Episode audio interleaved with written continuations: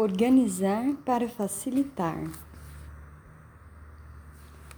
Olá, amadas ouvintes. Espero encontrá-las com saúde e disposição para mais um passo rumo ao nosso propósito de se ter uma casa mais organizada. Em nosso artigo anterior, fizemos um destralhe do nosso closet e descobrimos formas de consumir com mais consciência. Agora, após retirar tudo aquilo que não nos serve mais em nossa casa, que já não faz sentido mantermos, podemos avançar mais um pouquinho, correto? Então hoje vamos organizar. E o que é organizar? É ordenar, arrumar, arranjar, acomodar cada coisa em seu devido lugar. E esta organização precisa ser funcional, ou seja, que nos traga facilidade. Ok, mas como faço? Por onde começo? Primeiramente, sugiro que veja todos os cômodos da sua casa com um olhar mais detalhado. Perceba se cada um deles está cumprindo seu propósito. Como assim, Luciana? Por exemplo, o propósito do meu quarto é para descansar, relaxar. A forma com que ele está me proporciona isso? A cor das paredes, o colchão, a iluminação, os tapetes, a decoração e assim por diante. Lembra quando eu disse que cada um tem um jeito? Então pense: qual é o propósito que você dá para cada ambiente da sua casa.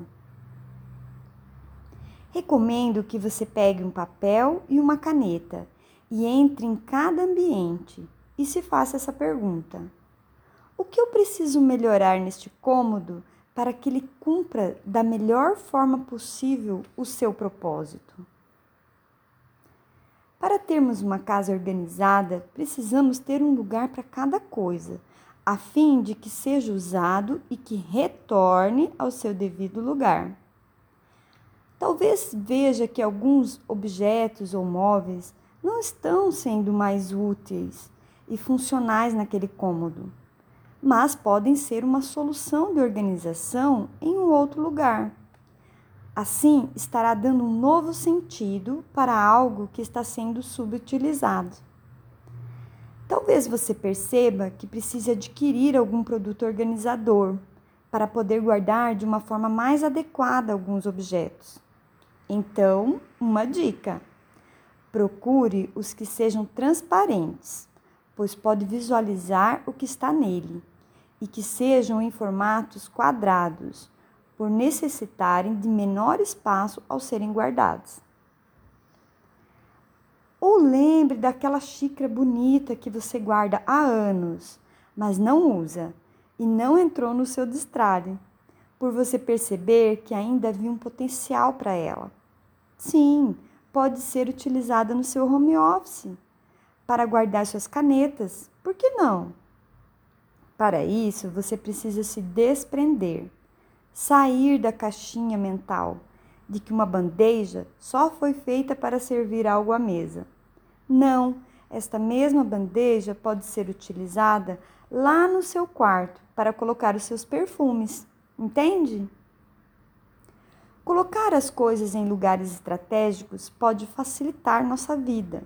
Por exemplo, se você tem o hábito de arrumar a mesa para o café da manhã, colocando todas as coisas na mesa, tipo leite, manteiga, geleia, requeijão, maionese, mussarela, presunto. Quantas viagens precisa fazer até que consiga arrumar a mesa? Uma solução é colocar tudo em uma bandeja e poder fazer isso de uma, de uma só vez. Isso é organizar, tornar sua vida mais prática para que sobre mais tempo ao que é realmente importante e essencial na sua vida. Agora, se você percebeu que precisa fazer grandes transformações em um ambiente, adquirir móveis, fazer uma reforma, etc., tenha calma. Dê um passinho de cada vez. Faça o que está ao seu alcance neste momento, o que é possível para a sua realidade financeira atual.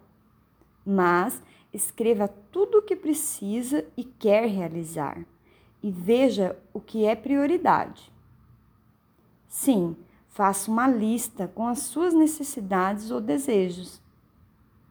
Assim, sabendo claramente, quando chegar o momento certo, você realizará. Tudo dentro de um planejamento mental e financeiro. A organização não é nada estática, ela é uma constante e muda conforme nós mudamos. Sim, sempre algo está modificando em nós e, consequentemente, em nossa casa. Existem infinitas possibilidades. Use a sua criatividade e imaginação. Afinal de contas, a casa é sua e precisa ser feita para você, do seu jeitinho de ser. Concorda? No próximo artigo, trarei o terceiro passo: como manter a casa organizada. Comentem abaixo é, se fez algum sentido para você e compartilhe com aquela pessoa que está necessitando dessas dicas. Continue comigo. Até breve.